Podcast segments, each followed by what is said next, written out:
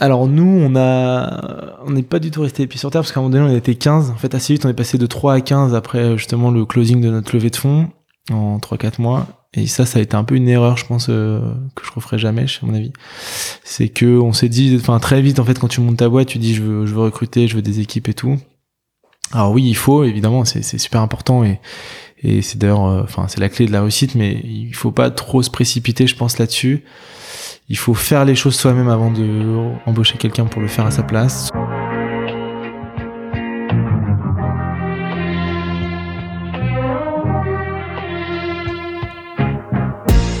Bienvenue dans SaaS Club, le podcast qui vous emmène dans les coulisses d'un acteur du logiciel. Je m'appelle Eric Seclet, je suis ancien banquier d'affaires passionné par la tech, aujourd'hui consultant pour Startup Early Stage et cabinet de conseil. Avec SaaS Club, je pars à la rencontre d'entrepreneurs pour vous partager les recettes permettant de créer, gérer et scaler un SaaS. Découvrez les meilleurs conseils et retours d'expérience de CEO à répliquer dans votre business. Recrutement, management, sales et marketing mais aussi réussite et apprentissage. On abordera tous les sujets sans détour. Bonne écoute et bienvenue au club.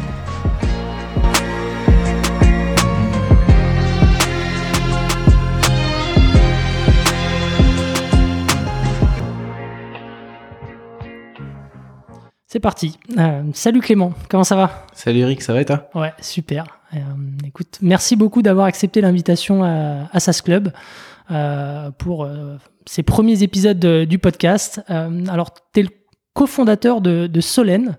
Euh, donc, Solène, c'est euh, un outil qui permet de, mesurer et de calculer la luminosité d'un lieu, d'un logement. donc, tu nous expliqueras un peu plus en détail ce que tu fais. Tu as été créé en, 2016 à la sortie d'école. donc ça, je pense que c'est un sujet intéressant pour, pour tous les apprentis entrepreneurs qui, qui pourraient écouter cet épisode. Donc, euh, enfin, aujourd'hui, vous êtes euh, huit personnes, euh, c'est ça? Exactement. et, et, comme je le disais, c'est surtout un, projet qui, qui, a pris sa racine à l'école, donc à HEC.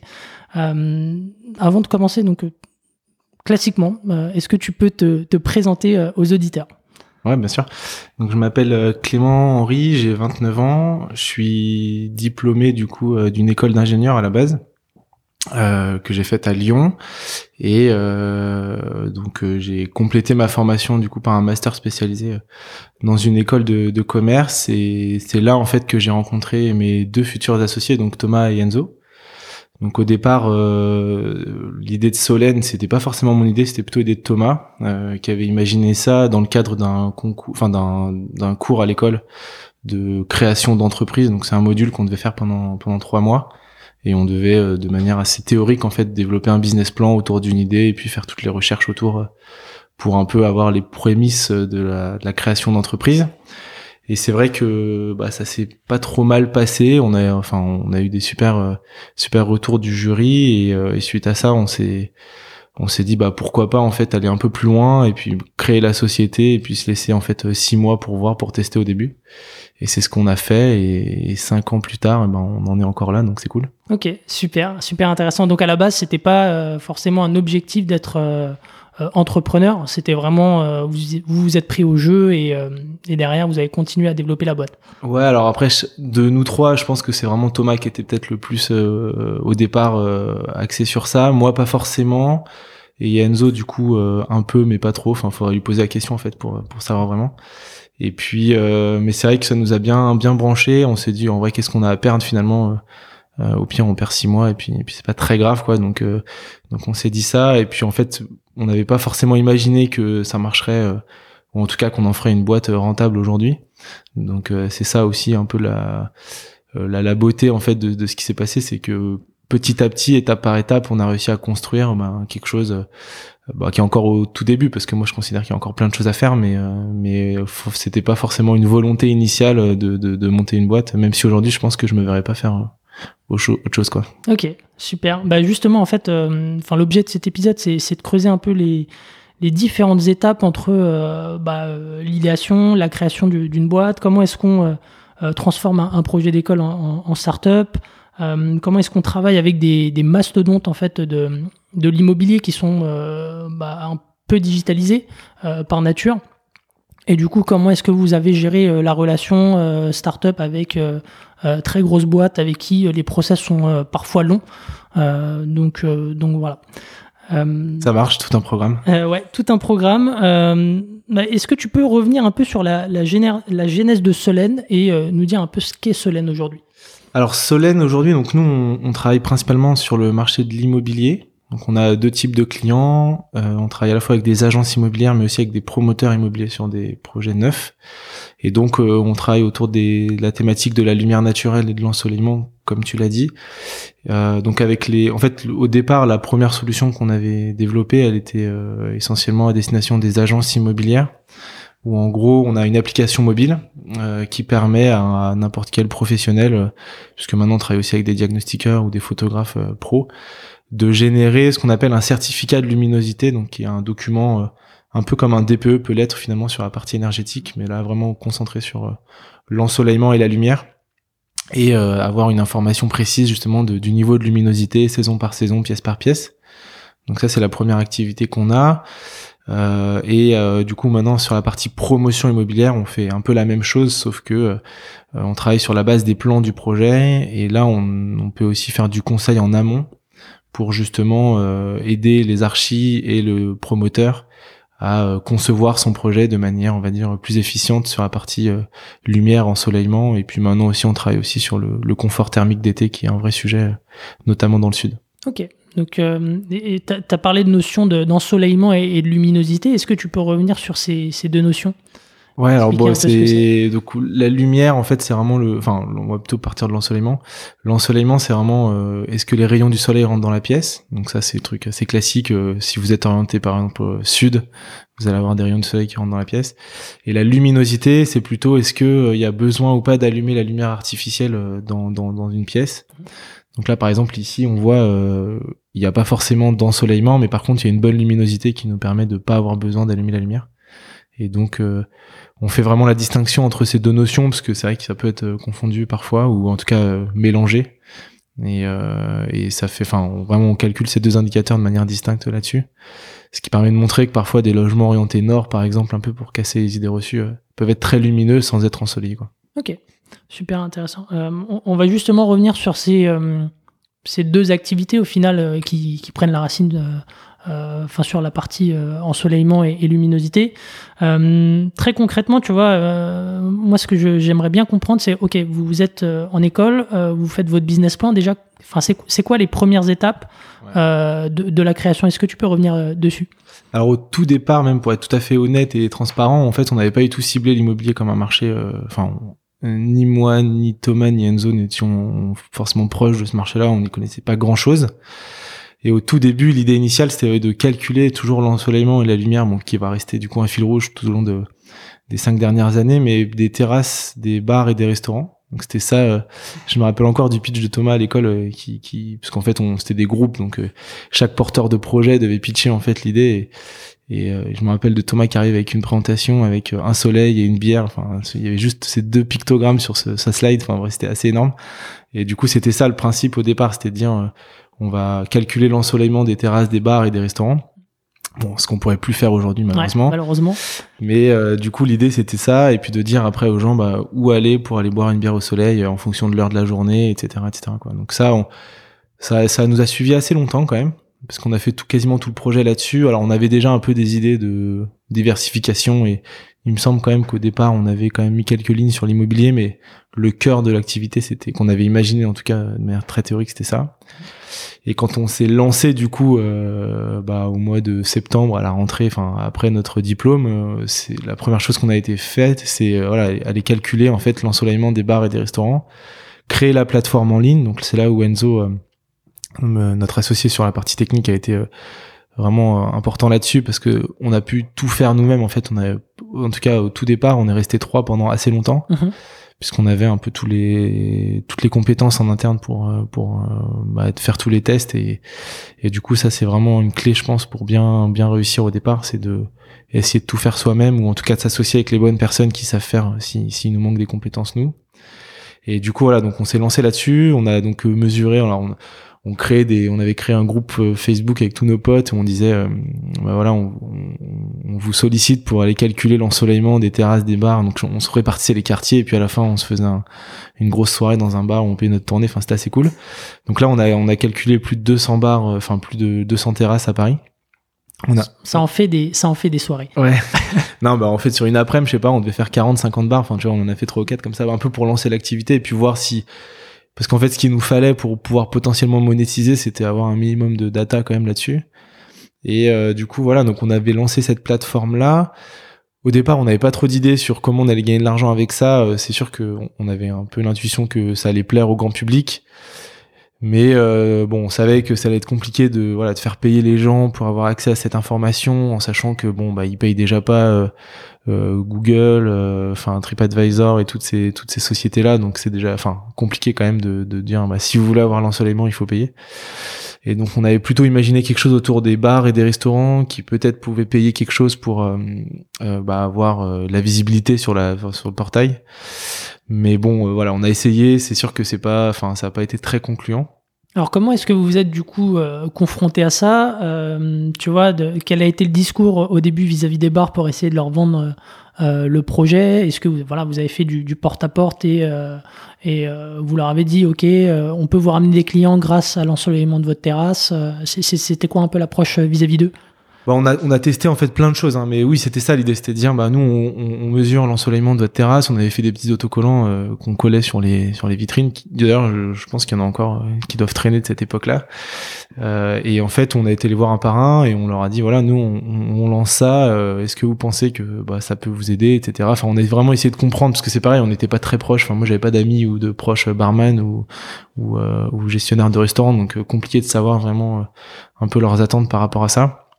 Et on s'est rendu compte qu'il n'y avait pas d'attente en fait, que c'était juste un truc sympa, mais que ça allait pas révolutionner leur business et que en plus ça pouvait être déceptif parce que parfois il y a des terrasses qui sont pas ensoleillées. Enfin, il y avait tout un peu ce sujet-là euh, qui a fait qu'assez vite on a dû enterrer cette idée qui était sur le papier très sympa et avec laquelle on s'est bien marré, mais mais qui, qui, qui ferait pas de nous, euh, on va dire, euh, enfin qui ferait pas de Solène une boîte rentable là-dessus quoi. Donc il y a à la fois la difficulté de, de de faire payer euh, une app en, B2C, euh, parce que les clients ne l'attendent pas forcément, c'est plus un, un nice to have d'avoir une terrasse ensoleillée.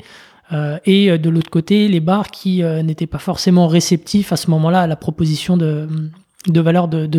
Bah, réceptifs, ils le sont. Après, c'est plus est-ce qu'ils sont prêts effectivement à, à, payer de l'argent pour ça? Et, la réponse était clairement non. Quoi. Alors, il faudrait refaire le truc dans deux ans, peut-être que ça changera, je sais pas, mais en tout cas, c'est sûr qu'à l'époque où nous on l'a, testé, euh, je peux dire sans trop me tromper que c'était pas forcément, euh, c'était pas forcément concluant, quoi.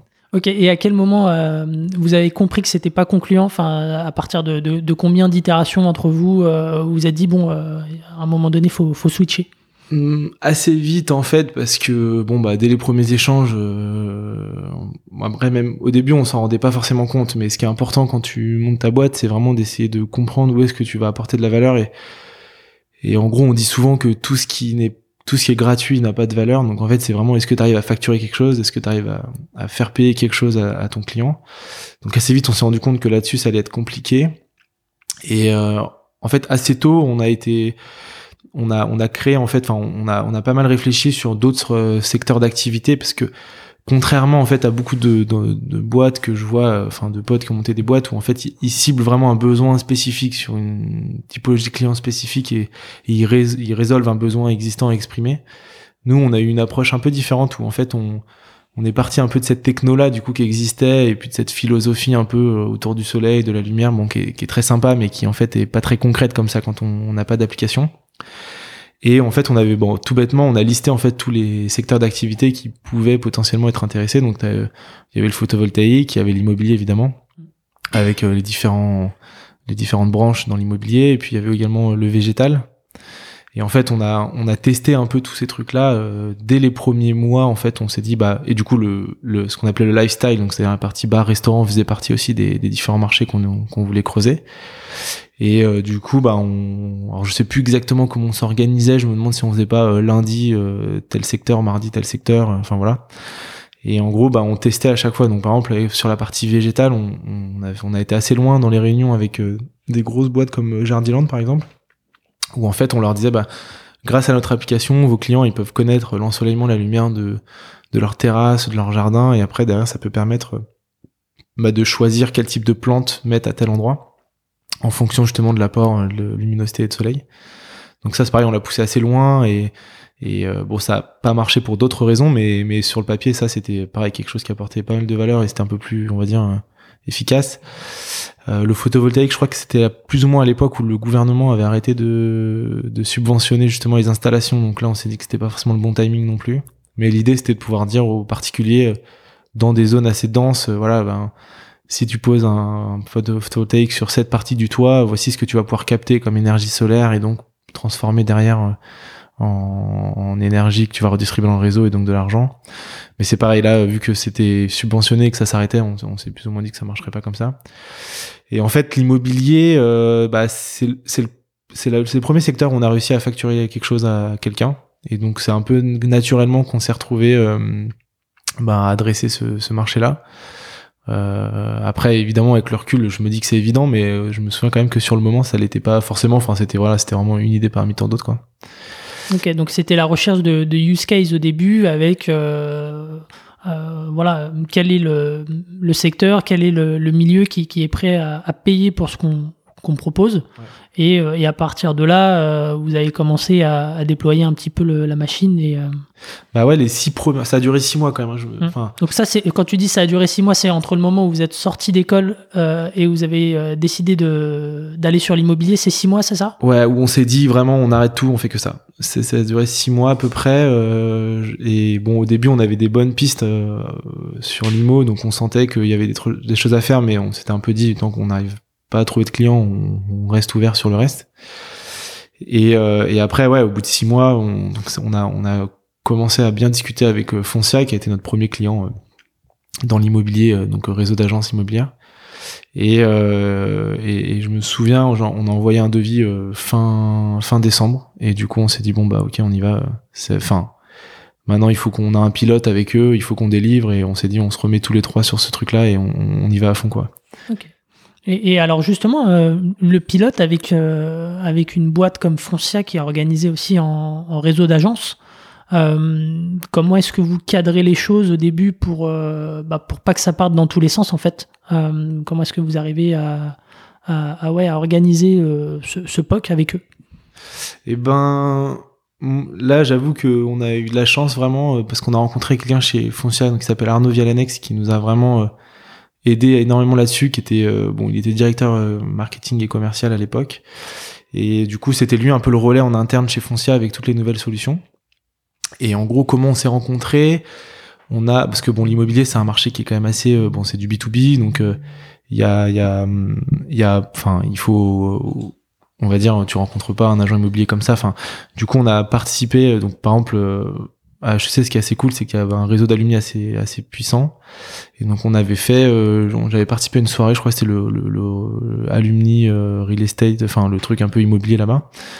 J'avais rencontré donc le fondateur d'un salon immobilier sur les nouvelles technologies justement dans le secteur de l'immobilier qui s'appelle Hervé Parente, qui m'avait dit bah écoute, euh, ce que vous faites ça peut être pas mal. En tout cas, nous on n'avait pas encore imaginé cette histoire des certificats, on savait pas trop encore exactement comment ça allait se passer, mais il m'a dit moi je vous prête, enfin je vous, je vous donne une demi-table sur mon salon. Vous allez voir, il y a tous les gros industriels qui seront là. On organise en fait aussi un concours d'innovation sur le salon. Et euh, bah allez-y, enfin je vous l'offre quoi vraiment. Et, euh, et du coup euh, et du coup bah vous verrez bien en fait ce que ça nous, nous avait fait un tout petit prix je crois, je sais plus exactement. Et euh, du coup, on y est allé. On a donc on avait ce donc là bon bah branle bas de combat parce qu'il faut faut avoir un logo. Il faut bref il faut. Il y avait pas de logo à l'époque. Hein, enfin je sais plus. On avait enfin bref c'était on avait pas de kakémono, mm. pas de flyers. Enfin t'imagines mm. on avait rien quoi.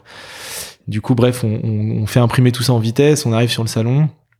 On se fait des, des t-shirts, on était trop contents et tout. Enfin, on était encore en mode école, quoi. Alors que tu te retrouves sur un salon avec ce loger, le bon coin, tous les gros. Enfin bref, c'était vraiment n'importe quoi. Et en fait, on se retrouve sur une espèce de dans le ce qu'ils appelaient le startup corner en gros. Donc euh, c'était à la Villette à l'époque et, et, le salon, il y avait une espèce de petite euh, petite mezzanine avec toutes les boîtes, toutes les petites boîtes pas connues. Donc nous, on faisait partie de ce truc-là, mais bon, on était déjà content d'être là. Et euh, du coup, on a on a remporté sur ce salon donc le trophée de l'innovation. Donc ça, c'était vraiment la bonne surprise, ce qui a fait que du coup, on a pu rencontrer Foncia qui faisait partie du jury. Et après, on s'est revu et il nous a dit, bah la lumière pour nos clients, c'est un sujet qui est super important. On n'a aucun moyen de les rassurer là-dessus. Factualiser l'information, euh, il faudrait que vous arriviez à créer un espèce de. Enfin, en fait, c'est vraiment lui qui nous a quasiment donné tout notre euh, notre première solution. C'est lui qui l'a qu'on l'a co-créé avec lui en fait finalement. essayer d'imaginer un certificat qu'on puisse donner au client quand il achète ou quand il loue pour le rassurer justement sur la qualité de la lumière. Puis après, bah, nous, on avait déjà toute la trame, euh, toute la techno pour le calculer. Ouais, c'est ça. Vous êtes servi de la techno que vous aviez développée pour l'application euh, pour euh, enfin, l'adapter à, cet usage. Exactement, ouais, c'est ça.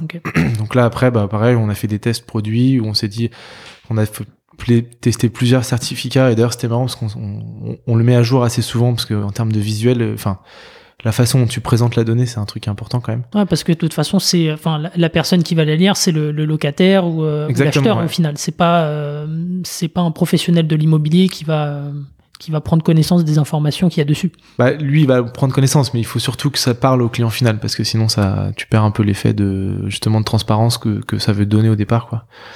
Et donc, euh, bah, au début, on faisait un truc avec des lettres, tu vois, donc A, B, C, E, bah, vraiment comme le DPE, on a calqué là-dessus.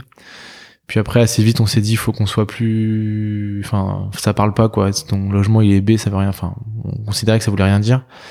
Du coup, on a commencé à parler en nombre d'heures par jour, et donc là, c'est un peu l'unité qui est restée maintenant. On dit combien d'heures par jour tu vas avoir les rayons du soleil euh, chez toi, et combien d'heures par jour euh, t'auras pas besoin d'allumer la lumière. Euh. Et donc, mais quand je revois là les, les premiers certificats qu'on a fait, ils, franchement, ils étaient horribles. Enfin, mais du coup, c'est ça qui est marrant, c'est que tu vois un peu l'évolution pour arriver à une version qui est ce qu'elle est et qui est forcément pas la, la plus aboutie non plus parce qu'on peut toujours s'améliorer. Il y a eu combien de versions euh, entre temps Il y en avait au moins trois, c'est sûr, euh, où on a généré des certificats de trois façons différentes et on en a rechangé une là au dernier confinement, tu vois. Donc euh, en se disant bon qu'est-ce qu'on peut faire de, de, smart pendant cette période et, et, on a eu pas mal de retours sur la partie certificat, donc on s'est dit bah c'est le moment de refaire des tests produits. Donc euh, voilà, donc même cinq ans après, on continue à améliorer, on va dire, euh, la façon dont on présente nos informations. Mais, mais du coup, voilà, donc on a développé ça. Enfin, on, a, on va dire, commencé à maqueter un peu des visuels là-dessus. Et lui, il nous avait dit, bah moi, ce que je peux faire, c'est voilà, je, fais un test sur une centaine d'agences euh, que j'ai en Île-de-France. Bon, l'avantage de Foncia, ce qui est pas du tout l'image réelle du marché de l'immobilier, c'est que les agences, en fait, elles sont pas franchisées, elles sont vraiment en propre chez Foncia. Donc, c'est mhm. tous les agents immobiliers Foncia sont salariés du groupe. Et donc, lui, il avait la possibilité de déployer assez vite, en fait, finalement, euh, sur, euh, sur tout son, enfin, sur une partie de son réseau.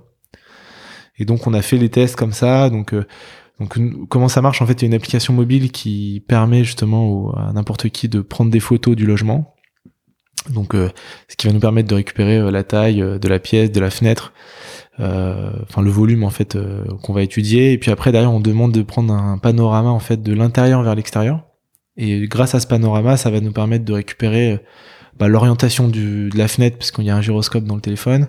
Et puis après, bah, toute la partie vraiment, est-ce qu'il y a du bâtiment, est-ce qu'il est loin, quelle couleur, est-ce qu'il y a du ciel, pas du ciel. Enfin, du coup, tout ça, c'est traité derrière par un algo qui, euh, bon, au départ, était pas du tout automatisé, et puis qui commence à l'être de plus en plus maintenant. C'est un peu la, la, la face cachée de l'intelligence artificielle, mais c'est un autre sujet. et, euh, et du coup, voilà, et du coup, bah, ça, ça permet après de générer. Euh, alors au début, on mettait trois jours, maintenant, notre promesse c'est 24 heures. Donc en 24 heures entre la prise d'image euh, et euh, la délivrance du certificat. Ouais, exactement. Alors pourquoi 24 heures? Parce qu'en fait on les check euh, un par un. Bah, c'est les personnes que tu as vues dans le bureau tout à l'heure et qui, qui s'occupent de ça, qui vérifient en fait que la prise de mesure a été correcte, que effectivement parce que on prend bien en photo une fenêtre et pas autre chose, enfin que du coup tout, tout est... Donc ça on essaie de réduire ce temps au maximum évidemment, mais, mais bon après 24 heures c'est acceptable par le marché, donc euh, on, gagner 12 heures de plus ça demanderait tellement de développement que c'est pas rentable. Donc c'est à peu près ce qu'on a trouvé pour équilibrer le truc. Et, euh, et du coup, euh, du coup voilà, donc on a, on a, on a, on a fait ces tests là sur cette, sur ces 100 agences. Bon, par exemple, la particularité avec Foncia, c'est que c'est pas eux qui prennent les photos directement, mais c'est leur réseau de photographes euh, qui le font. Mais bon, ça, c'est un détail. Mais du coup, ça nécessite un onboarding, euh, enfin, tu vois, de, de, prise en main ou c'est assez simple d'usage? Ouais, bah là, euh, alors c'est assez simple d'usage, mais bon, faut, c'est quand même quelque chose que t'as pas l'habitude de faire, enfin, prendre des panoramas comme ça, voilà. Donc on a le, le, le partenaire photo de, de, de Foncia, donc c'est toujours, je crois, My Photo Agency. Et, euh, du coup, on a formé avec eux, bah, je sais plus combien il y avait de photographes, euh, Mais du coup, tous les photographes qui opéraient en Ile-de-France et qui pouvaient potentiellement faire des interventions chez Foncia, et, du coup, on les a formés en physique sur justement bah, comment utiliser l'appli, etc. Donc là, il y avait un gros travail qu'on n'avait pas du tout anticipé, évidemment, parce qu'au début, tu sous-estimes complètement l'opérationnel. Mais bon, après, on était trop content parce qu'on on avait enfin réussi à trouver quelque chose, euh, bah, un client qui était prêt à payer pour ça. Donc, euh, on, a fait tout ça et ce test, du coup, a duré. Euh, donc là, tu vois, on est fin 2016.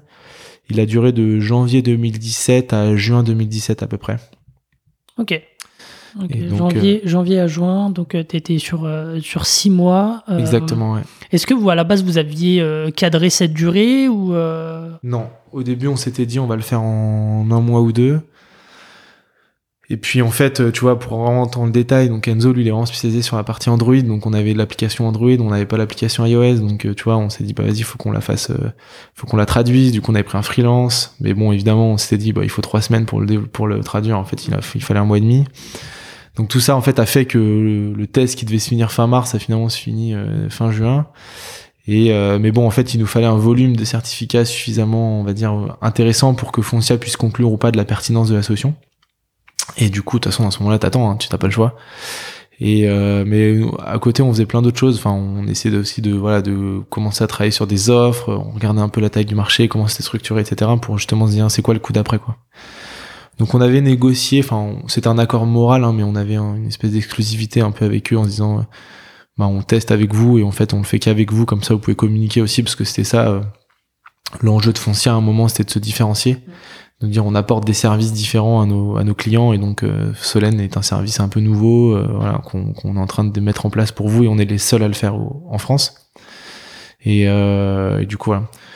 Et donc ouais, à la fin, je me rappellerai encore de, cet appel où il nous dit bon bah voilà, j'ai fait le point, on était fin juin. Mm. Parce que bon, c'est vrai qu'au début, ça c'est important de le dire, je pense, on s'était vraiment fixé un an en se disant euh, si on n'arrive pas vraiment à avoir des clients, euh, enfin à voir un peu le bout du tunnel au bout d'un an, euh, peut-être qu'il faudra qu'on se dise que c'est un échec. Et à la rigueur, c'est pas très grave, c'est ok, il hein, faut accepter ça, mais du coup pas rentrer dans une espèce de. Bon déjà financièrement, je pense qu'on n'en était pas capable d'aller plus loin. Euh, parce que bon, nous on sort d'école, on n'a pas forcément d'argent de côté ni rien, tu touches pas le chômage, enfin du coup tu vis un peu sur. Euh, bah, tu, nous, alors moi j'avais fait un prêt par exemple à la banque. Un prêt perso euh, Ouais, un prêt perso, ouais, un prêt étudiant. J'avais fait, j'avais signé le dernier jour de, je crois que t'es étudiant jusqu'à, jusqu'à fin octobre, un truc comme ça. que j'étais allé voir ma banque, j'avais dit ouais, je suis étudiant et en fait, bref, ils avaient pas trop regardé les dates ou j'avais plus ou moins voilà. Du coup, j'avais réussi à négocier ça, donc ça c'était cool. Mais bon, voilà, faut. C'est vrai que ce qui est important, c'est aussi de te donner une deadline en disant on se laisse suffisamment de temps pour que ça réussisse, mais après, on, on, accepte que passer cette date, ben, on arrête euh, parce que justement, on n'a pas les, les signes de traction ou des choses comme ça qui nous permettraient de, de continuer. Quoi. Ok, donc euh, si, si, je refais le, le fil, donc euh, en 2016, vous vous lancez, vous, vous commencez à développer l'application sur un premier usage. Et euh, au bout de, de, six mois à peu près, vous, vous switchez un petit peu euh, avec, euh, avec un usage sur l'immobilier plutôt que sur les terrasses et, les bars. C'était quoi les, les, les, plus gros challenges au début Tu vois, à la base, vous vous lancez sur, sur un projet d'école et derrière sur un projet de boîte dans le domaine de l'immobilier que j'imagine vous ne connaissiez pas à l'époque, euh, tous les trois C'est quoi les, gros challenges? Bah, il y, a, des challenges un peu partout, mais c'est vrai que ce qui était difficile, c'était de vraiment justement comprendre où est-ce que tu peux apporter de la valeur. Je pense que c'est ça où on a fait preuve un peu de clairvoyance et on a été pas trop, enfin on a été plutôt malin là-dessus, c'est que faut voilà, faut accepter de passer du temps avec tes clients, de comprendre comment ils fonctionnent. Euh, enfin, je me souviens, on a fait, euh, je sais pas, on a dû rencontrer 50, 100 agents immobiliers différents qui nous ont un peu tous raconter comment ils fonctionnaient, euh, tu vois, c'est quoi leurs enjeux. C'est là que j'ai appris qu'en fait, euh, un agent immobilier, son métier, c'est pas forcément de vendre les logements, mais c'est plutôt de trouver des mandats de vente. Donc trouver des gens qui veulent vendre, mais pas forcément. Après, les acheteurs, il y en a plein. Enfin, le marché, il est hyper, euh, surtout à Paris. Et tu vois, essayer vraiment de rentrer dans un monde que tu connais pas et, et, le, essayer de comprendre assez vite les leviers parce que sinon t'es, enfin, le temps que tu captes tout, en fait, voilà. T'as as deux fois le temps de mourir quoi. Donc euh, c'est un peu ça le je pense que ça a été vraiment ça le challenge numéro un c'était vraiment de rentrer dans un marché qu'on connaît pas. Et euh, et puis essayer d'être le plus crédible possible parce qu'au final on est bon, on avait 22 23 ans à l'époque euh, t'arrives face à un agent immobilier tu lui dis que tu vas révolutionner sa vie enfin bref tu vois le mec il te redit bon assieds-toi on va discuter mais tu vois il prend un peu de haut et c'est normal en fait donc c'est là où il faut vraiment faire preuve d'écoute et essayer d'être le plus analytique possible sur tout ça pour essayer de trouver le, bon angle et la bonne approche. Quoi. Ok. Du, coup, donc ça, ça, vous a un peu contraint, je dirais, à développer euh, deux modèles économiques, puisque derrière, euh, vous n'êtes pas arrêté à, Foncia avec euh, l'application. Vous êtes aussi parti sur de l'accompagnement au projet à partir de votre technologie. tu peux nous expliquer bah, pourquoi vous avez développé cette deuxième partie et, en quoi en fait l'expérience précédente vous a, aidé? Ouais. Et eh ben, en fait, assez vite, donc on, on signe ce contrat-là avec Foncia. donc là, on déploie nationalement. c'est donc euh, bref, c'est 600 agences d'un coup, enfin c'est énorme, on est, on est super content. Et puis Foncia, c'est un des plus gros réseaux en France, donc on était vraiment... Enfin bref, euh, c'était le feu quoi. Et euh, du coup, assez vite, on se dit, bon, bah, maintenant, c'est bon, on est parti, on fait du chiffre d'affaires, parce que c'est ça qui est cool. Hein. Donc là, tu découvres le truc, tu payes de la TVA, tu comprends pas trop ce que c'est, tu te renseignes, enfin bref, toutes les merdes là, enfin tu vois. Donc rigolo quoi. tu commences à prendre un comptable, enfin bref, tous ces trucs là qui te tombent un peu dessus comme ça. Et euh, du coup voilà, et puis on se dit bon bah maintenant qu'on a du chiffre d'affaires, qu'on a un marché, etc. On va on va lever des fonds. Donc là on a fait notre levée de fonds fin décembre 2017. Ok, donc euh, un, peu plus d'un an après la, le lancement. Ouais, un an et demi à peu près, ouais. Et euh, mais en fait, ça sert à rien d'aller voir des investisseurs, je pense. En tout cas, enfin dans notre cas, c'était le cas euh, de d'aller voir avant d'avoir du chiffre d'affaires et un contrat, parce que là, c'était un contrat récurrent euh, qui était assez énorme. Donc, enfin en tout cas pour notre échelle à l'époque. Et qui validait l'idée en fait. Ouais, exactement. Ouais.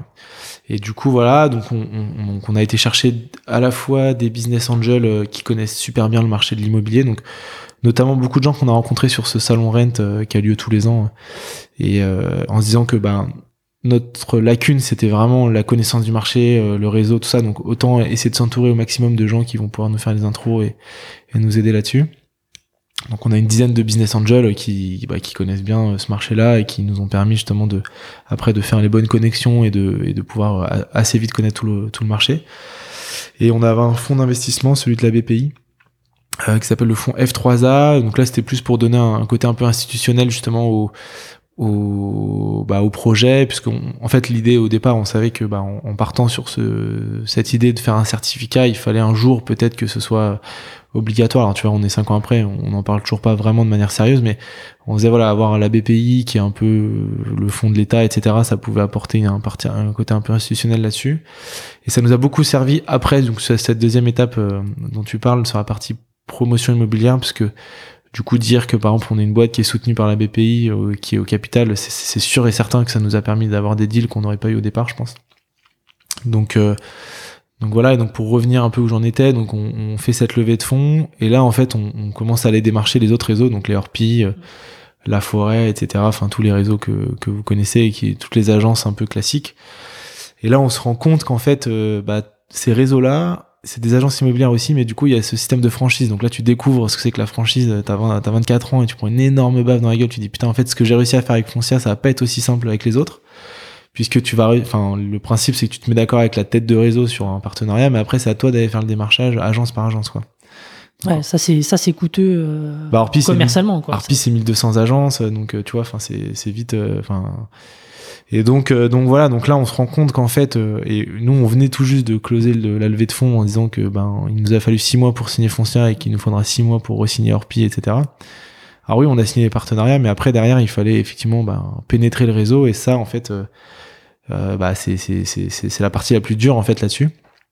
Et ça, il faut, plus de six mois hein, pour faire ça. Enfin, après, ça dépend un peu de la solution, mais nous, en tout cas, sur un produit comme ça, euh, euh il faut plus de six mois. Et donc, euh, et donc, on s'est dit à ce moment-là, eh ben, regardons si à côté de ça, enfin, soit on se laisse le temps de le faire et c'est très bien, mais regardons à côté de ça s'il n'y a pas d'autres choses qu'on peut faire aussi, toujours liées à l'immobilier.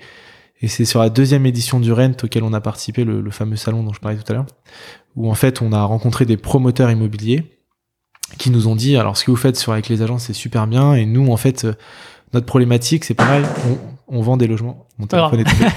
On vend des logements euh, comme des agents immobiliers sauf qu'en fait on les on les construit et en plus on les vend sur plan. Donc euh, nos clients sont encore plus réceptifs à cette notion de lumière euh, et ils peuvent pas visiter le logement. Donc en fait c'est votre certificat il serait vraiment vraiment intéressant et pertinent dans notre cas.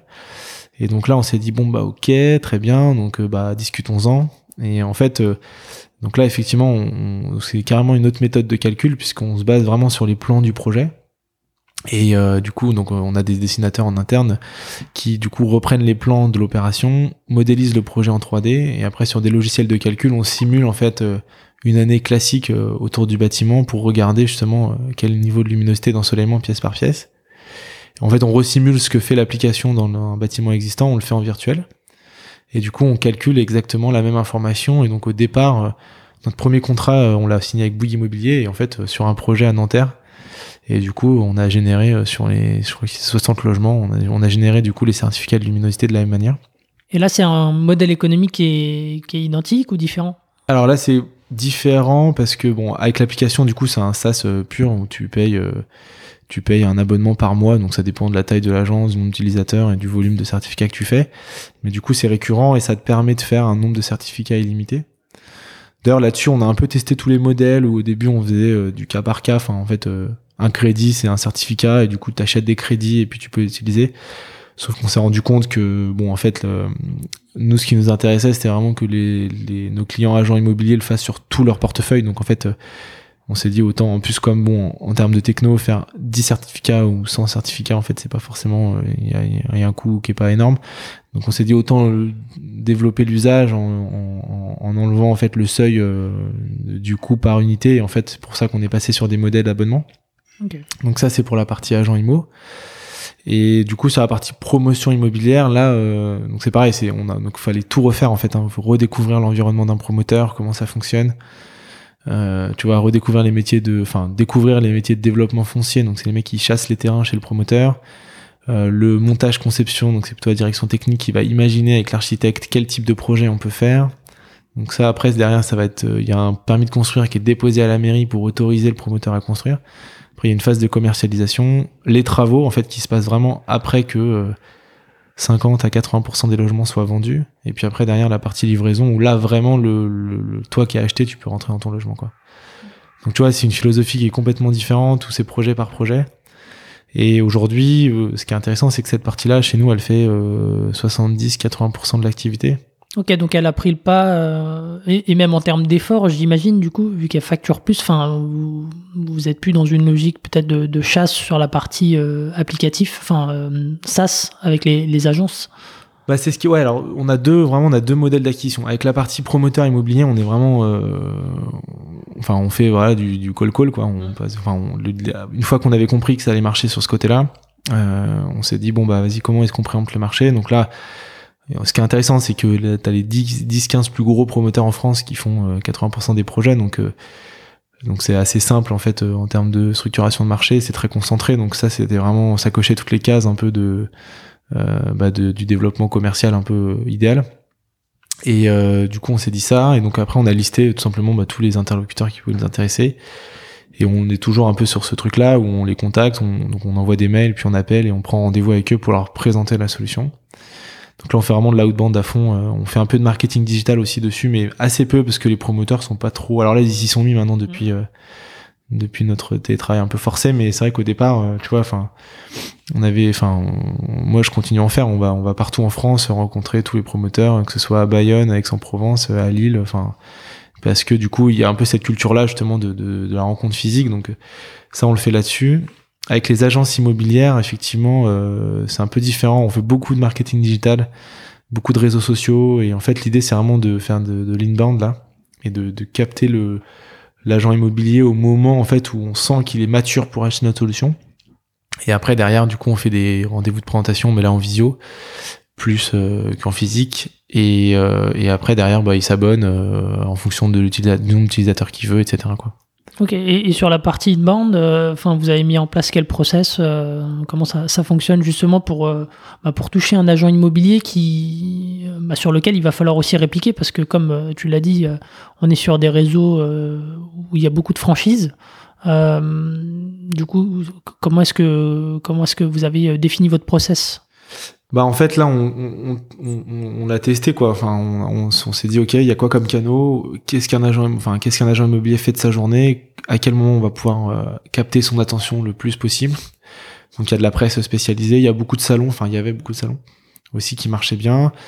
Les réseaux de franchise euh, aussi ont une bonne communication, c'est-à-dire que si tu veux toucher toutes les agences d'un réseau comme l'adresse ou comme Orpi par exemple, ben en fait y a quelqu'un à la tête de réseau qui, qui, qui, est chargé de la com du réseau et donc qui peut aussi pousser tes solutions là-dessus. Et euh, du coup, on a, bah, on a listé tous ces canaux-là et on les a testés un par un en se disant c'est quoi le ROI de chacun? Et, euh, du coup, voilà, effort euh, fourni vs nombre de rendez-vous pris, quoi. Enfin, c'est un peu ça les ratios qu'on fait à chaque fois. Mais c'est vrai que vu le prix de nos abonnements, parce que ça commence à 25 euros par, par utilisateur par mois, tu vois, on peut pas se permettre d'avoir des gens qui passent l'argent de téléphone à essayer d'appeler les agents. Enfin, c'est compliqué. Donc, faut essayer de digitaliser un maximum le, le process jusqu'au moment où en fait tu sens que le prospect du coup parce qu'à ce moment-là il est prospect c'est le il est le plus mature et il est prêt à justement à acheter où tu as un taux de conversion qui va être le plus le plus fort possible quoi.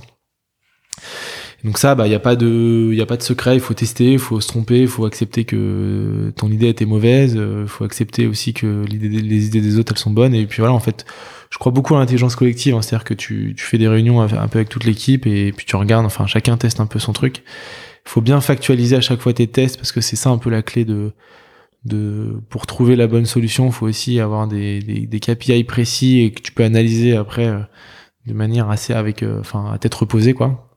Parce que c'est vrai que souvent t'as un peu enfin faut éviter que la, on va dire l'intuition passe au-dessus de, des données chiffrées quoi.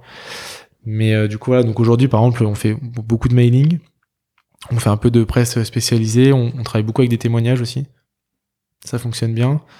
Et après, euh, on a aussi une application donc euh, où en fait on fait un modèle euh, freemium, c'est-à-dire que dans l'application, tu as un module qui est gratuit, qui est super intéressant pour les agents immobiliers parce que ça leur permet de tracer en réalité virtuelle en fait juste la trajectoire du soleil autour du téléphone. Et donc en gros, pendant les visites, plutôt que de sortir leur boussole, en fait, ça leur permet de montrer que le soleil il va passer au-dessus du bâtiment qui est en face. Enfin bref, du coup, ça c'est un truc gratuit. Et après, du coup, ben s'ils veulent générer le rapport complet détaillé, le certificat, là, il faut passer en, mode payant. Mais du coup, une fois qu'ils ont téléchargé l'application, ça nous permet de savoir un peu qui ils sont et de les relancer intelligemment aussi là-dessus. Quoi. Et vous avez mesuré euh, le, taux de conversion euh, là-dessus entre euh, je télécharge et je paye un abonnement? Alors, je l'ai pas de tête, mais oui, oui on doit l'avoir quelque part. Après, tu vois, par exemple, un truc qu'on n'a pas encore fait, c'est qu'on n'a pas encore poussé l'appli vraiment énormément. Enfin, on pourrait, tu vois, faire un peu de pub là-dessus en disant euh, c'est un outil euh, à destination des agents IMO. Euh, tu vois, c'est un truc qu'on n'a pas encore fait vraiment, qui, enfin, sur lequel on peut vraiment s'améliorer, je pense, dessus. Mais, euh, mais ouais, ça fait, enfin, on a plusieurs canaux différents d'acquisition et on continue à les chercher un peu toujours.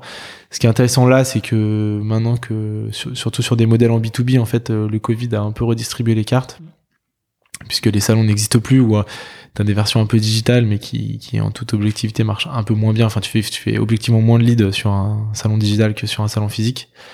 Et donc, faut essayer justement bah, de, de, de, capitaliser un peu là-dessus pour changer. Donc, les canaux qui fonctionnaient il y a deux ans euh, sont pas forcément ceux qui marchent les mieux aujourd'hui. Donc, c'est pour ça qu'un peu les stats sont un peu euh, chamboulés là-dessus, quoi. Ok. Et euh, alors, du coup, vous avez euh, bah, deux modèles économiques euh, différents. comment est-ce qu'on concilie ça? Parce que les, les, approches commerciales, comme tu l'as dit, sont, sont, sont pas les mêmes. tu vois, par rapport aux équipes, du coup, y a, vous avez découpé les équipes pour une partie sur l'application, une partie sur la partie promoteur. Enfin, comment ça se passe? Sur la partie commerciale, ouais.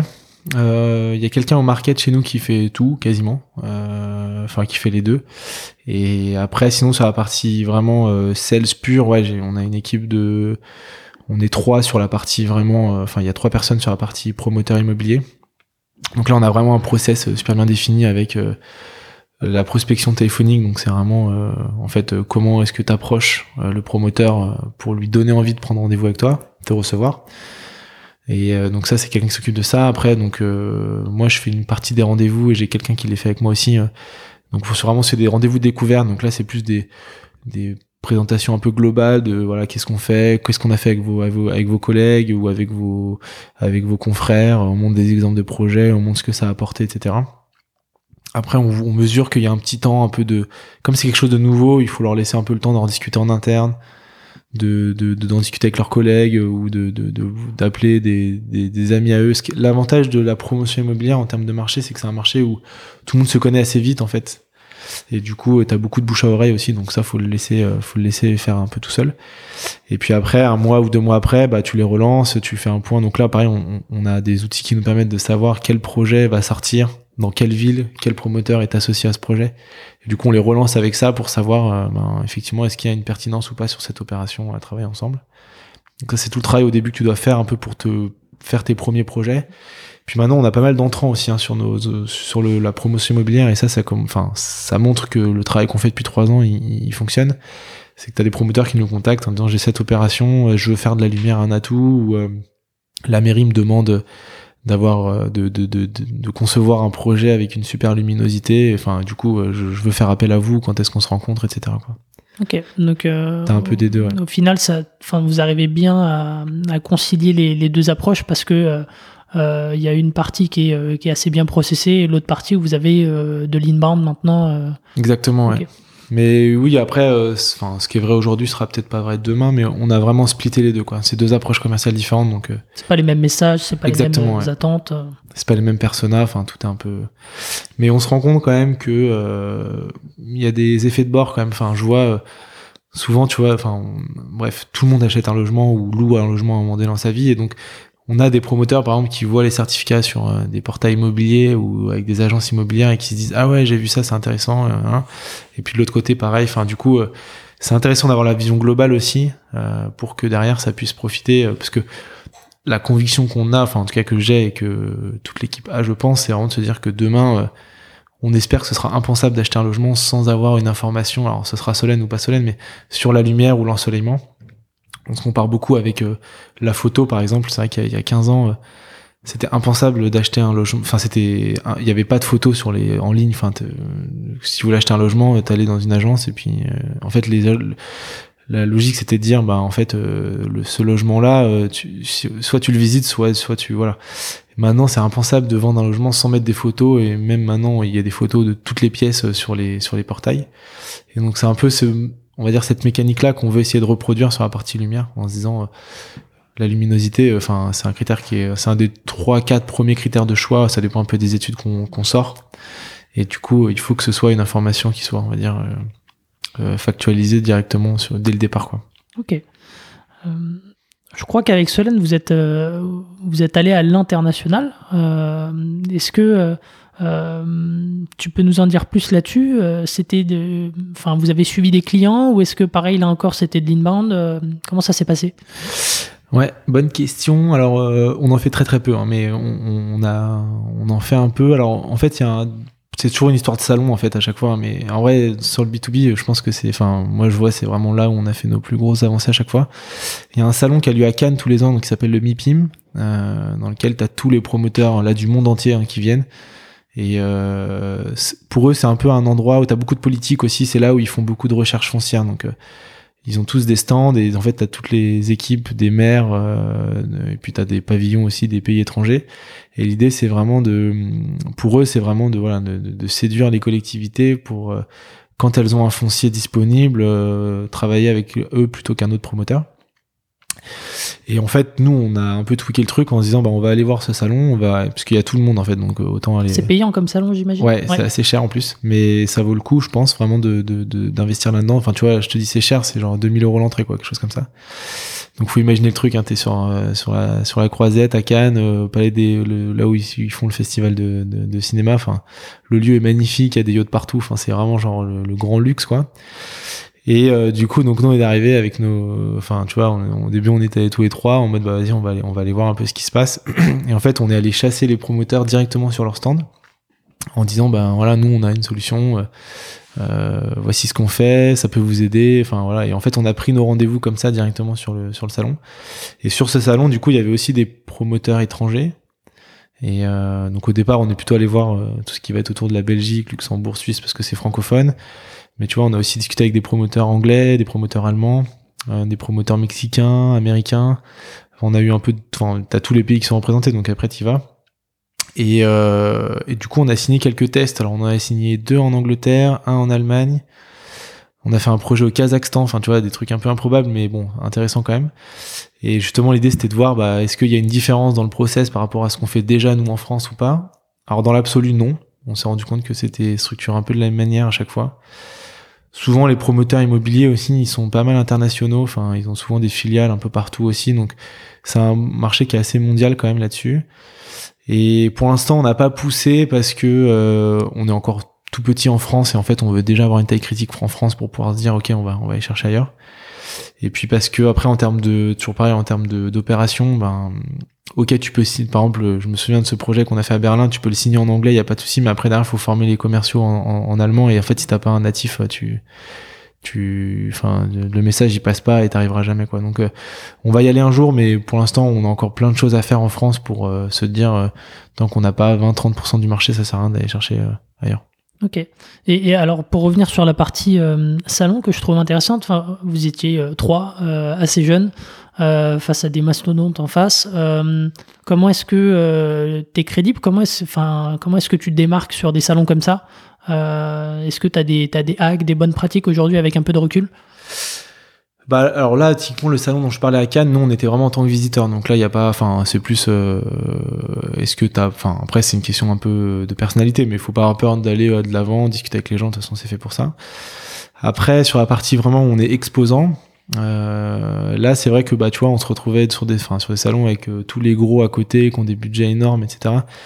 Et du coup, nous on a essayé d'être un peu malin sur la partie marketing justement pour faire en sorte d'être visible, mais sans forcément mettre des budgets incroyables non plus donc, euh, tu vois, enfin, le truc qui marche bien et qu'on aime bien faire, nous, c'est qu'on fait des lunettes de soleil. Donc, on, distribue des lunettes de soleil à tout le monde.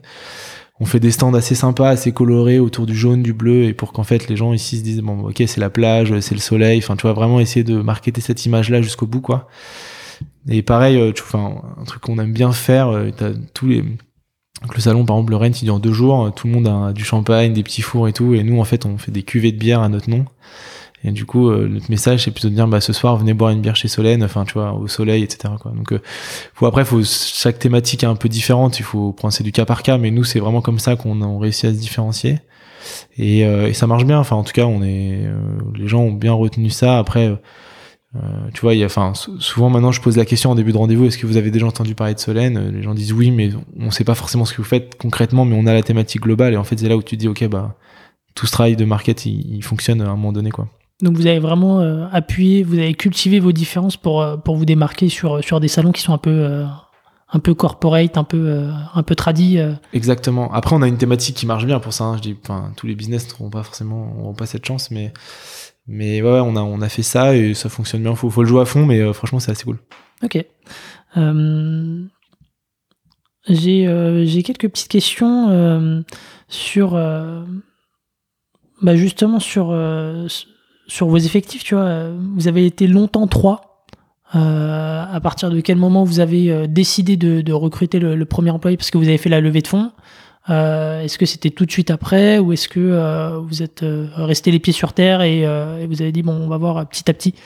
Alors nous, on a, on n'est pas du tout resté les pieds sur terre parce qu'à un moment donné, on était 15. En fait, assez vite, on est passé de 3 à 15 après justement le closing de notre levée de fonds en 3-4 mois. Et ça, ça a été un peu une erreur, je pense, euh, que je referai jamais, à mon avis.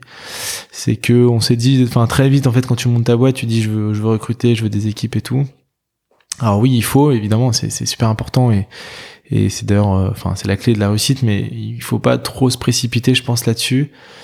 Il faut faire les choses soi-même avant de embaucher quelqu'un pour le faire à sa place. Sauf si vraiment on est sur un truc qu'on maîtrise pas, mais dans ce cas-là, euh, euh, y a, enfin voilà, tu peux aussi faire différemment, euh, prendre quelqu'un en freelance deux jours avant pour tester, enfin voilà. Mais il y a ça. Et puis euh, et ouais, nous on a, enfin on a eu, on a eu un peu la folie des grandeurs là-dessus. Surtout que assez vite on a développé le neuf et l'ancien en fait euh, sur les deux secteurs. Et tu vois, en gros, pendant longtemps, donc on a, enfin, on avait vraiment deux boîtes en interne. Euh, enfin, on était 8 et 8, quoi. Enfin, ça faisait, enfin, et du coup, euh, c'était compliqué parce que, bah, il y avait pas beaucoup de synergie entre les deux business.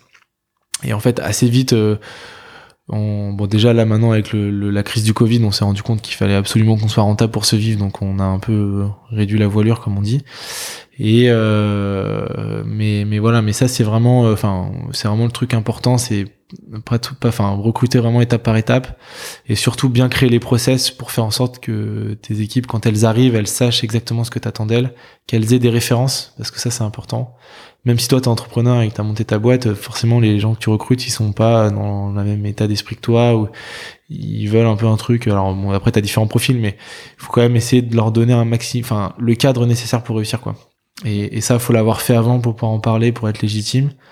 Donc moi, c'est ce que, enfin, c'est un peu la règle qu'on s'impose maintenant, c'est de se dire, euh, avant de mettre quelque chose en prod, bah en fait, tu le, tu le testes toi, tu regardes si ça fonctionne et tu, essaies d'un peu de, de, de soulever un peu tous les loups. Après, il y a toujours des trucs dont tu te rends pas compte tout de suite, mais essayer de faire en sorte de bien, bien fixer un peu le, le cadre de ça, quoi. Ok, donc vous avez pas mal recruté après, et, du coup, euh, donc ça c'était peut-être une première erreur que, que tu soulignes. Est-ce que euh, il y a eu aussi des erreurs de recrutement euh, de votre côté? Enfin, est-ce que tu, tu, considères que le, le process n'était pas optimal? Ouais, bah t'as toujours, euh, t'as toujours des erreurs de casting. Après, de toute façon, une erreur de casting, c'est toujours ta faute, hein, ça c'est sûr. Il y a pas de, tu vois. Enfin, moi, je considère que les gens euh, qu'on a recrutés et qui sont partis, c'est pas qu'ils sont pas bons, c'est juste qu'ils correspondaient pas à ce qu'on attendait à ce moment-là et qu'on n'a pas été assez bon pour s'en rendre compte pendant les entretiens. Et, euh, et, et, du coup, euh, enfin, on, garde bon, enfin, toujours un peu le suivi et bon c'est des gens qui ont rebondi ailleurs et je suis super content pour eux. Mais tu vois c'est enfin là-dessus euh, nous au début le process c'était un peu à l'arrache en mode on se voit deux fois euh, on voit si le mec est sympa enfin et c'est tout quoi en gros. Euh, et, et, en fait maintenant on a des process de recrutement qui sont super calés. Alors on s'est formé aussi là-dessus hein, faut pas avoir peur de tu vois on a fait des formations dans des des boîtes comme Ignition Programme qui font des super formations là-dessus sur justement comment est-ce que tu t'analyses correctement un CV Comment est-ce que tu drives, prépare un discours, euh, un entretien, comment tu le drives, comment tu prends une décision aussi. Donc, euh, enfin, tout ça, c'était, enfin, on s'est formé là-dessus pour avoir maintenant des process euh, qui sont pas forcément longs, mais qui sont efficaces, quoi. C'est-à-dire que tu vois, nous, on fait trois entretiens avec à chaque fois des personnes différentes dans la boîte. Chacun essaie de capter des choses différentes. Donc, tu as toujours un entretien un peu de découverte au départ pour savoir si les envies du candidat correspondent à ce que, à la fiche de poste que tu as écrite. Après, tu as un deuxième entretien vraiment technique avec le, en général, c'est avec le manager, où là, c'est plus est-ce que, bah, ce qui, ce qui, en termes de compétences, ça va convenir? Donc là, ça dépend un peu des, profils que tu recherches. Si c'est technique, on fait des use cases. Si c'est commercial, on fait aussi des, des cas pratiques, mais c'est un peu différent à chaque fois. Et puis après, on a toujours un troisième entretien qui est pour moi indispensable. C'est un peu celui de la personnalité de la personne, un peu c'est quoi ses soft skills? En fait, est-ce que nous on est que, enfin tu vois, on est moins d'une dizaine maintenant, donc est-ce que tu as envie d'être euh, tous les jours avec cette personne-là au bureau? Alors, on ne demande pas d'être son pote, mais c'est plus est-ce que voilà, c'est sympa? Est-ce que ça va mettre la bonne ambiance? Est-ce que ou est-ce que c'est quelqu'un qui va plutôt être, tu vois, un peu réservé, etc. Alors après, il faut tout, hein, mais c'est juste que on vérifie ça aussi pendant l'entretien. Et c'est important pour avoir une ambiance et une osmose d'équipe qui sont intéressantes et qui soient positives pour tout le monde, quoi. Ok, du coup, à la fin, c'est quoi? Vous avez une notation? Vous vous concertez avec tes, deux cofondateurs? Enfin, comment c'est euh, Ouais, alors euh, du coup, bah avec tous ceux qui ont participé aux entretiens, en fait, on fait un point et euh, bon déjà à chaque étape, euh, on peut sortir un profil parce que en fait, il faut vraiment que t'aies un. Nous, c'est la règle numéro un, il faut que tout le monde soit ok quoi. Il n'y a pas de, on fait des votes et puis voilà, c'est vraiment, il faut que ce soit un no-brainer là-dessus. On l'a vu un peu par le passé, quand tu recrutes quelqu'un, que t'as un doute, enfin souvent. On dit souvent quand il y a un doute, il y a pas de doute. Ouais, c'est ça exactement. Mais en fait, c'est ouais, bah, c'est si t'as un doute, euh, en fait, c'est un truc après. Enfin, bref, euh, il faut vraiment que tu dises c'est c'est vraiment la personne idéale et il faut que ce soit vraiment un truc euh, partagé par tout le monde. Enfin, nous, en tout cas, c'est la règle qu'on se fixe. Alors, parfois, du coup, les sessions de recrutement durent plus longtemps, mais c'est pas grave parce que c'est du temps que tu perds pas vraiment parce que tu vas le gagner après, je pense. Enfin, ok. Et t'as déjà perdu du temps, ouais, j'imagine, avec. Enfin, après, c'est toute une gestion. Il faut euh, il faut communiquer auprès de l'équipe et, euh, et, auprès de la personne et c'est pas forcément quelque chose de très agréable pour toi. Euh. Bah ouais, t'es, bah, après sur des, bon, des ruptures de période d'essai, c'est c'est c'est toujours un, peu compliqué. Puis une fois que la période d'essai est passée, alors c'est encore plus compliqué. mais mais du coup ouais, enfin c'est faut là tu perds un temps fou parce que en fait tu recrutes quelqu'un, tu le formes, donc ça ça prend du temps aussi derrière tu te rends compte que bah ça marche pas en fait t'as perdu quasiment un an en fait dans l'histoire. Donc vaut mieux perdre deux mois au moment du recrutement en disant j'ai un doute tant pis euh, voilà. Et, euh, et puis après derrière te, te, te, être sûr de ton choix deux mois après parce que là c'est bon c'est parti quoi. Ok. Euh, ça fait quasiment une heure qu'on qu'on échange. Ça passe, vite. ça passe très très vite. Je vais peut-être passer aux questions de, de la fin. Avec un petit peu de recul maintenant que tu t'es lancé, c'est quoi le, plus challenging euh, dans le fait d'être euh, entrepreneur? Euh, Le plus challenging au quotidien, tu veux dire? Enfin... Ouais, au quotidien ou, ou plus d'un point de vue un point de vue général, tu vois? Est-ce que c'est de garder la motivation? C'est de, enfin, tu vois, c'est quoi Ouais, alors non, ouais, moi je dirais que c'est vraiment se remettre en question de manière assez Enfin, tout le temps, quoi, en fait. C'est ça qui est un peu dur au début parce que tu passes quand même par plein de phases où on te dit non, où tu prends un peu des, des, des portes un peu dans tous les sens. Il faut, il faut, bon, il faut à la fois se remettre en question et à la fois être euh, convaincu que ce que tu fais c'est bien et que ça va marcher. Donc c'est trouver un peu le bon compromis là-dessus, quoi. Parce que en fait, t'as souvent t'as plein de gens qui te disent plein de trucs différents. Et du coup, faut que tu un peu que tu saches exactement ben ce que lui m'a dit, qu'est-ce que je retiens vraiment. Parce qu'en fait, euh, ton projet, il arrivera jamais à mettre tout le monde d'accord. Donc en fait, c'est aussi un bon mélange de tout ça. Il faut savoir se remettre en question, mais avec des, avec euh, subtilité, quoi, on va dire. Et ça, c'est pas un truc qu'on te fait, enfin, c'est pas très agréable déjà parce que bon quand on te dit que ce que tu fais c'est c'est de la merde c'est franchement euh, voilà. Et puis c'est pas un truc qu'on t'apprend à l'école non plus je trouve. Enfin, en tout cas euh, moi de ce que j'ai enfin de, mon parcours en tout cas on t'apprend plutôt à être à l'excellence tu vois enfin à faire les trucs bien à pas te planter du premier coup etc enfin et en fait, euh, enfin, tous ces études scientifiques, tu vois, on te dit, bah voilà, le, théorème c'est ça, tu l'appliques, euh, enfin, et puis si t'as pas bon, en fait, euh, bah, c'est zéro, quoi, tu vois. Et en fait, bah, l'entrepreneuriat, c'est vraiment l'approche est différente, quoi. C'est un peu itéré là-dessus. Donc c'est vraiment ça, je pense, le plus, le truc le moins naturel, en tout cas, je dirais. Ok. Si, si, tu devais donner un, un conseil à un, entrepreneur qui, qui, souhaite se lancer à la sortie d'école, ça serait quoi? Eh bah ce serait euh, d'y aller. non, euh, c'est d'y aller, mais surtout de bien s'entourer en fait et de ouais de d'essayer de, tout de suite de trouver, enfin de, de bien de bien s'associer, prendre le temps aussi de trouver les bons associés. Euh, moi je sais que sans mes deux associés, enfin on n'aurait jamais fait quoi. Enfin je l'aurais jamais fait et puis je pense qu'on s'est bien complété jusqu'au bout. Euh, et, et je vois beaucoup de boîtes qui fonctionnent pas par, problème d'association aussi. Donc, euh, faut prendre le temps de trouver le bon associé. C'est pas forcément ton meilleur pote d'ailleurs, euh, c'est plutôt quelqu'un avec qui t'es complémentaire, avec qui t'as envie de passer du temps, parce que franchement au début tu passes euh, euh quasiment 15 heures par jour avec lui, enfin tu vois c'est c'est un peu ta copine, ton meilleur pote et tout. Mais mais ouais c'est ça, vraiment de trouver la bonne personne avec qui t'as envie de monter ça, et puis après définir aussi les bonnes règles au départ quoi.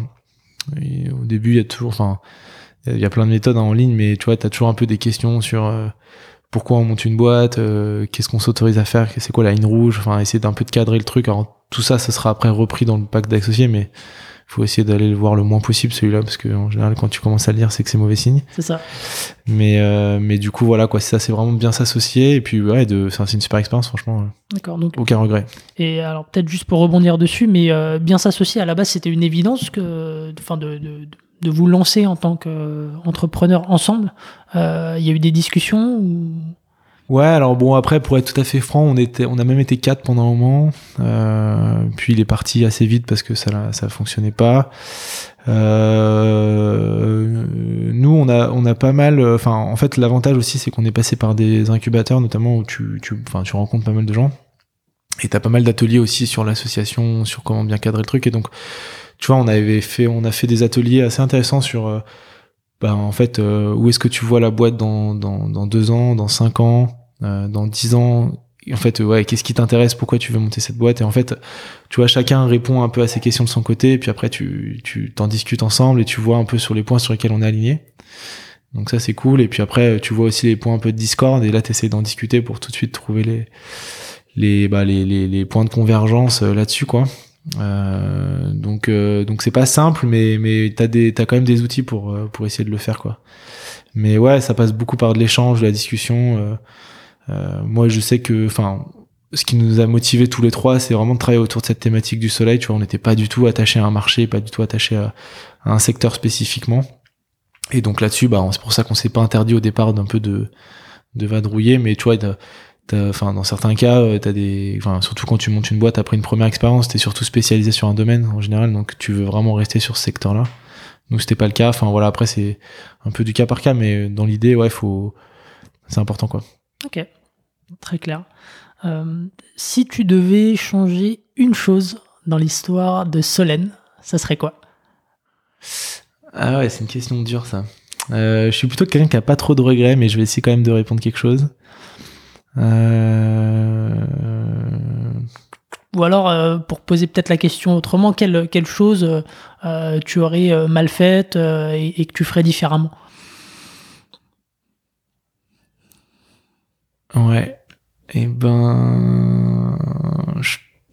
Ouais, c'est dur en fait parce que il y a plein de choses que je changerais, mais parce que je le fais avec le recul, donc forcément c'est facile. Euh, je pense que ce que je ferais différemment quand même, c'est que même si on l'a bien, on l'a pas trop mal fait avec le recul, mais quand même, c'est vraiment euh, d'avoir une culture commerciale beaucoup plus quoi. Euh, au début, on était vraiment en mode produit. Euh, est-ce que ce qu'on fait c'est bien Un peu, tu vois, toujours autour de quel fonds d'investissement, quel truc. Et en fait, euh, le, seul truc, enfin, il y a deux trucs importants. Il y a ton équipe, mais surtout c'est tes clients, quoi. En fait, je pense qu'on a mis un peu de temps au départ, un peu, on a un peu tourné autour du pot, et on aurait pu aller plus vite voir nos clients, plus vite trouver le bon marché. Tu vois, les six premiers mois, là, en fait, on aurait pu vraiment le faire en trois semaines, je pense, si on avait été plus clairvoyant là-dessus. Et c'est un peu le conseil que je donnerais aussi à des gens qui veulent se lancer, c'est aller voir vos clients tout de suite, même si votre produit n'est pas parfait, on s'en fout en fait, c'est juste euh, valider la philosophie déjà, euh, après valider peut-être le, les maquettes, euh, puis valider le produit final, mais tout de suite aller discuter avec les avec ses clients, c'est ce qui est le plus important, je pense. Et ça, on l'a peut-être pas fait assez vite, tu vois, mais bon après voilà, c'est pas un regret non plus énorme, mais c'est juste que si je devais changer ça, je pense que je serais plus orienté euh, commercial et client tout de suite. Ouais. Au, niveau du démarrage, de, plus aller au cœur du besoin et de confronter rapidement euh, bah, ton projet euh, T'es vite, en fait, as vite, au marché. Ouais. T'as, enfin, t'as vite des sollicitations, non, mais t'as vite tendance un peu à te dire, bon, bah voilà, je vais. Enfin, tu vois, t'as plein de trucs à faire en fait tout le temps, un peu administratif, un peu com, un peu tout ça. Et en fait, faut quand même pas oublier qu'une boîte c'est de l'argent que tu gagnes et de l'argent que tu dépenses tous les mois. Et donc euh, l'argent que tu gagnes, il faut aller chercher quoi. Donc c'est ça un peu le truc. Quoi. Et, et, ça, si tu mets pas assez d'énergie là-dessus dès le départ, euh, euh, enfin moi je connais aucune boîte qui, qui, qui, a bien réussi sans avoir un bon business model validé avec des clients. Enfin tu vois ça, ça c'est à part les boîtes un peu les biotech ou les trucs comme ça, mais bon c'est un business encore un peu différent, mais c'est client client client quoi tout de suite. Ok super super intéressant.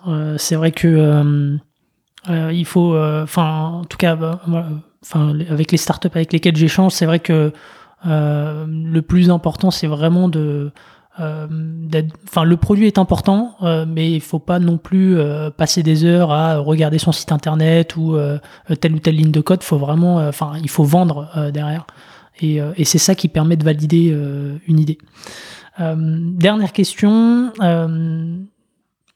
si tu devais donner euh, un livre pour progresser euh, en tant qu'entrepreneur, un livre pour partir en vacances et euh, un livre que tu prendrais sur une île déserte, ça serait quoi?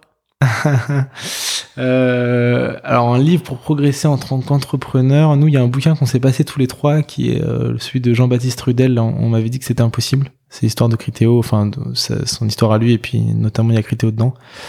C'est pas mal. Enfin franchement, c'est vraiment une histoire inspirante je trouve. Donc euh, c'est un des tout premiers livres un peu comme ça qu'on a lu. Moi j'étais pas trop, euh, enfin je lis un peu mais pas forcément trop ce type de lecture d'habitude et ça m'a vachement passionné là-dessus. Et là j'ai acheté il y a pas longtemps d'ailleurs euh, celui du fondateur de Meilleurs Agents justement qui raconte là depuis qu'ils ont ils ont cédé la boîte au groupe Se Loger du coup de, enfin un peu dans le même thématique donc j'ai hâte de, de, de pouvoir le lire. Après, c'était quoi le deuxième? Un livre pour partir en vacances? Ouais, pour partir en vacances et un dernier sur, euh, sur une île déserte. Après, si t'en as qu'un, euh, bon. Euh, qu'est-ce que je vais pouvoir te dire là-dessus? Ou une ressource. Une ressource? Ouais. L'un ou l'autre. Non, bah. ouais. compliqué. Là, en ce moment. en ce moment, je suis en train de dire la, la vérité sur l'affaire Eikeberg que j'aime bien. Euh, bon après tu vois ça a rien à voir, hein, c'est une histoire ah. un peu, c'est un truc, mais euh, mais très très sympa. Euh, voilà c'est c'est ça le livre que je conseillerais pour partir en vacances parce qu'il est, en tout cas je prends beaucoup de plaisir à lire en ce moment quoi. Ok super. Écoute merci beaucoup Clément, c'était un plaisir et merci d'avoir écouté l'épisode jusqu'au bout. Et pensez surtout à mettre une note sur Apple Podcast, 5 étoiles évidemment, et à partager autour de vous. Euh, c'est les premiers épisodes, donc c'est vraiment ce qui va m'aider à, produire encore plus de, contenu par la suite. Merci beaucoup et à la semaine prochaine. SAS Club, c'est terminé pour aujourd'hui. Merci d'avoir écouté cet épisode jusqu'au bout. Si vous voulez me soutenir, partagez-le sur vos réseaux sociaux. Vous pouvez aussi noter SAS Club 5 étoiles sur Apple Podcast et me laisser un petit commentaire. Cela m'aidera à gagner en visibilité et m'encouragera à produire toujours plus d'épisodes. Si vous voulez recevoir les prochains directement dans votre boîte mail, laissez-moi votre adresse sur sasclub.fr. Pour finir, si vous avez des besoins sur votre stratégie de financement, en particulier sur la levée de fonds, ou que vous souhaitez échanger sur votre plan de développement, envoyez-moi un message à l'adresse hello at sasclub.fr ou ajoutez-moi simplement sur LinkedIn. Merci encore et à la semaine prochaine.